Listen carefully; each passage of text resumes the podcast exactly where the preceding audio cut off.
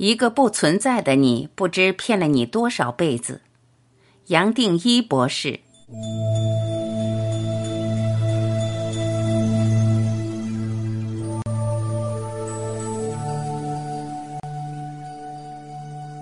我们和全部生命系列一起走到这里，我相信你已经有很多感触，而这些感触很可能你现在没办法跟人分享。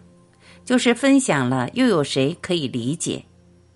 你对这世界的看法可能已经完全不一样，你也可能开始体会一切，任何点点滴滴的一切，包括这一生的经过，你个人的故事，还包括太阳、月亮、世界、眼前的楼房、桥梁、你的家、你的工作环境，一切都是从你的心流出来的。跟你过去想的可能颠倒，外在是从你内心流出来，从内心制造出来，你也就明白这一生想找的全部答案，老早就在你心中，没有一点不在你心中。也可能你已经在体会，这个世界倒不像过去想的那么坚实，甚至连你自己都不是坚实，他们最多还只是心里画出的一个印象。本身也没有一点一滴有特别的重要性或代表性。虽然如此，你也已经知道这一个你，这一个我都是虚的。你可能会问自己，为什么明明是虚的，感觉上还那么真，让你随时都投入它？更想不到的是，就是这个小小的你在决定你这一生的命，非但可以折磨你，还为你带来那么多的痛苦。一个不存在的你，反而可以决定你这一生的幸福。这一点，你过去绝对会认为是不可能的。不光是你自己受骗了，你往四周看看，全部身边的人也跟着一起被骗、被洗脑，而且受骗的还不止现在这一生。这些，你只要静下心来观察，也就明白了。但是。也可能到了现在，你还不见得相信我讲的这些话，甚至你还可能抱着种种质疑，认为一切不可能那么简单。所以，就让我试着用另外一个角度再一次切入。对你，就是走到现在，还可能有一个世界，有你，有我，有一个人间，有个人的特质可谈的。也就这样子，才不可能跟无常、跟痛苦分手。你可能还不晓得，就是因为认为自己是 somebody，是个人物，是人类，是众生，你也就受到种种的制约，而接下来可能对样样都有期待，对这个世界有个完美的理想。有很多现象你可能看不惯，甚至全部的现象都放不过，都想从你个人的角度，希望透过你的理想来改变这个世界。在这种制约下，你当然会对样样都做一个反应，甚至反弹。在不满中，心里受伤，受到委屈，深深的绝望和无力感，可能让你投降。你也可能不死心，要再进一步抵抗。你还可能告诉自己要勇敢的去变更，甚至希望带来改革，将外头的环境，甚至自己的命运做个改善。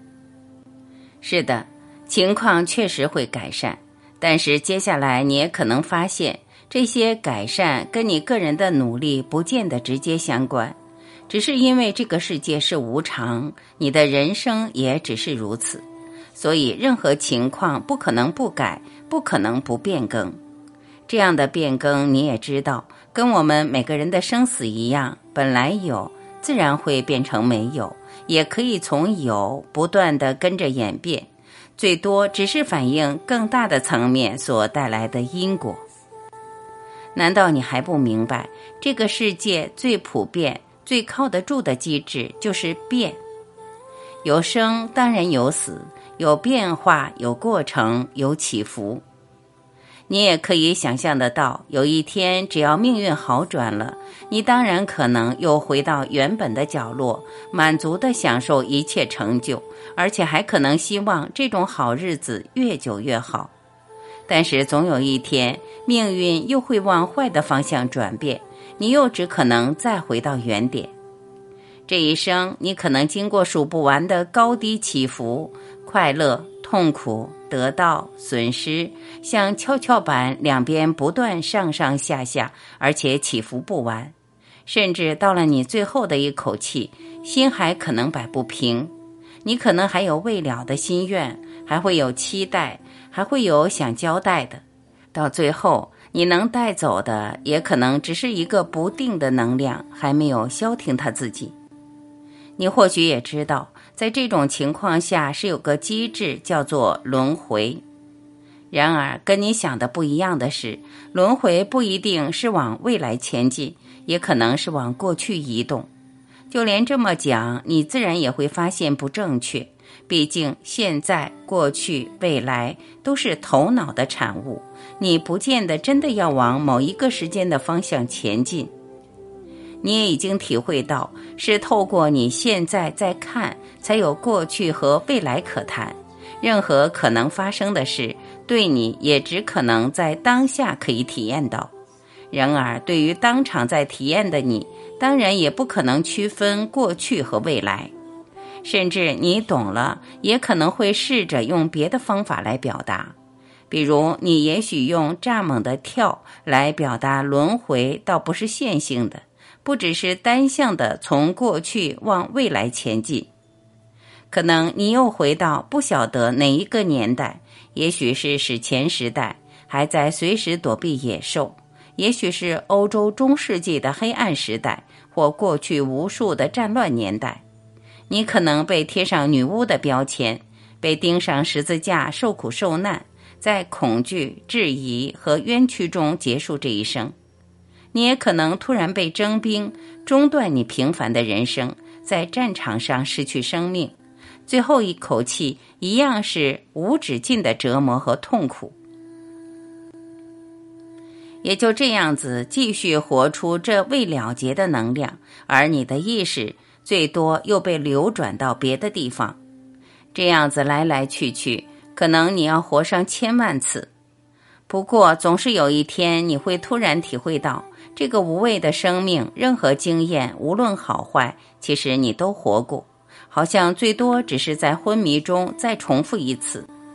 然而，重复再重复，你又能学到什么？这种探讨，你也可能称为反省，或说往内心沉潜，突然变成你人生最主要的部分，你也就突然懂了，懂了什么？但又没办法把它描述清楚。这个不知道是什么的什么，好像在更深的层面。总之，不属于人间，你也不明白。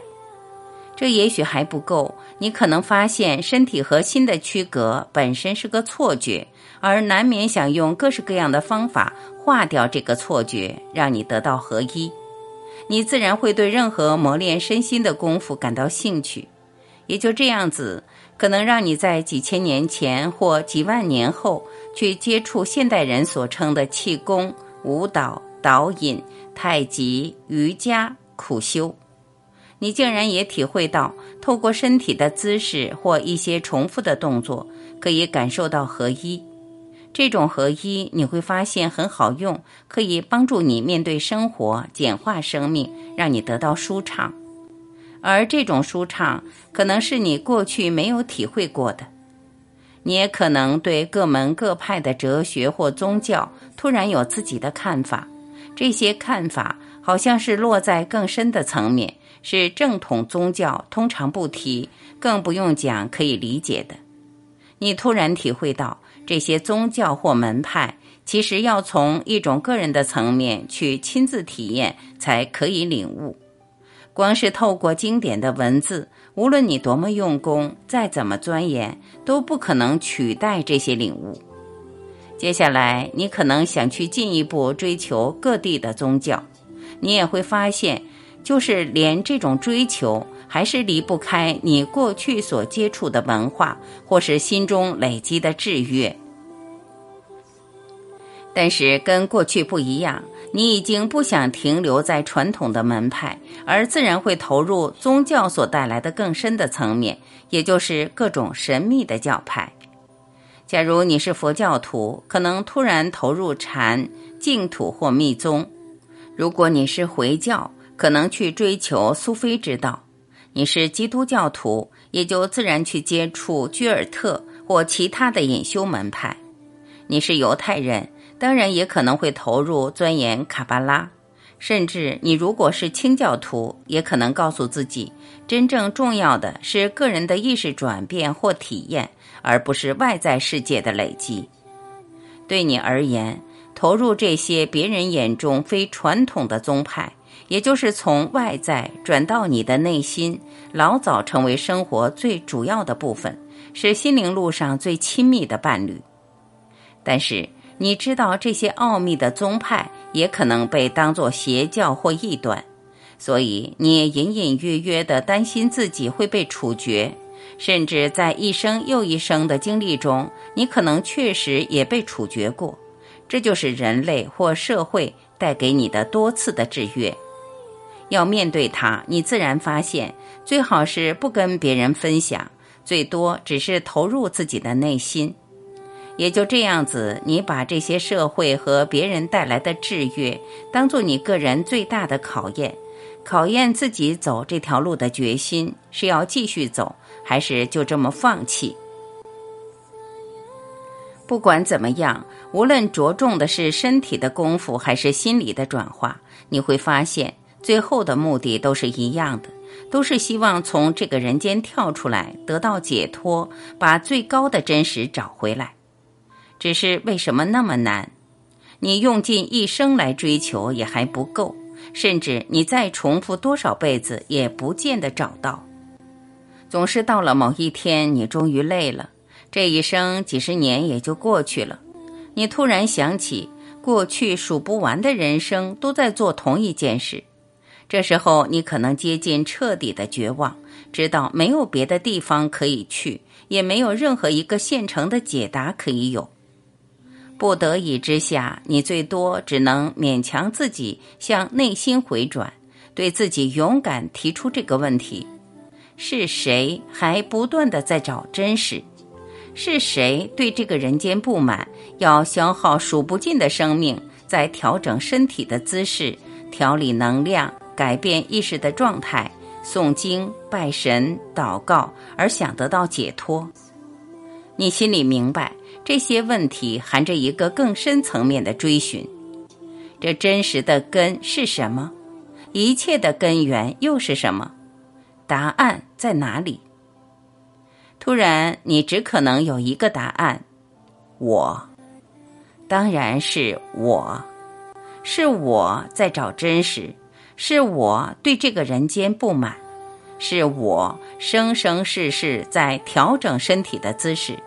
是我想要调理身心的能量，是我想改变意识的状态，是我早早晚晚的诵经，是我彻夜不眠的拜神，是我不断的祷告，是我想要解脱，是我还在找真实的根源，是我还在找一个答案。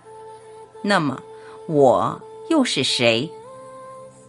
你也老早知道，我之前还有个什么东西，而这个东西又是什么？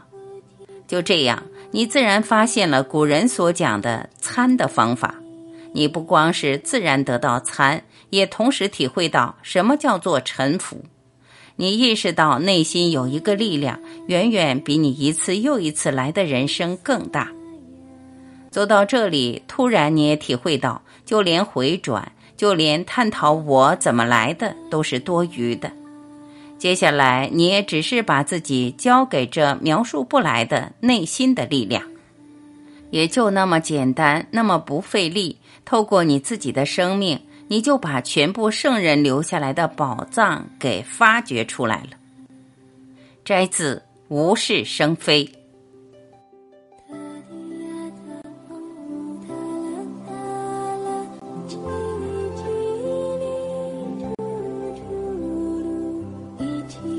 感谢聆听，我是晚琪，再会。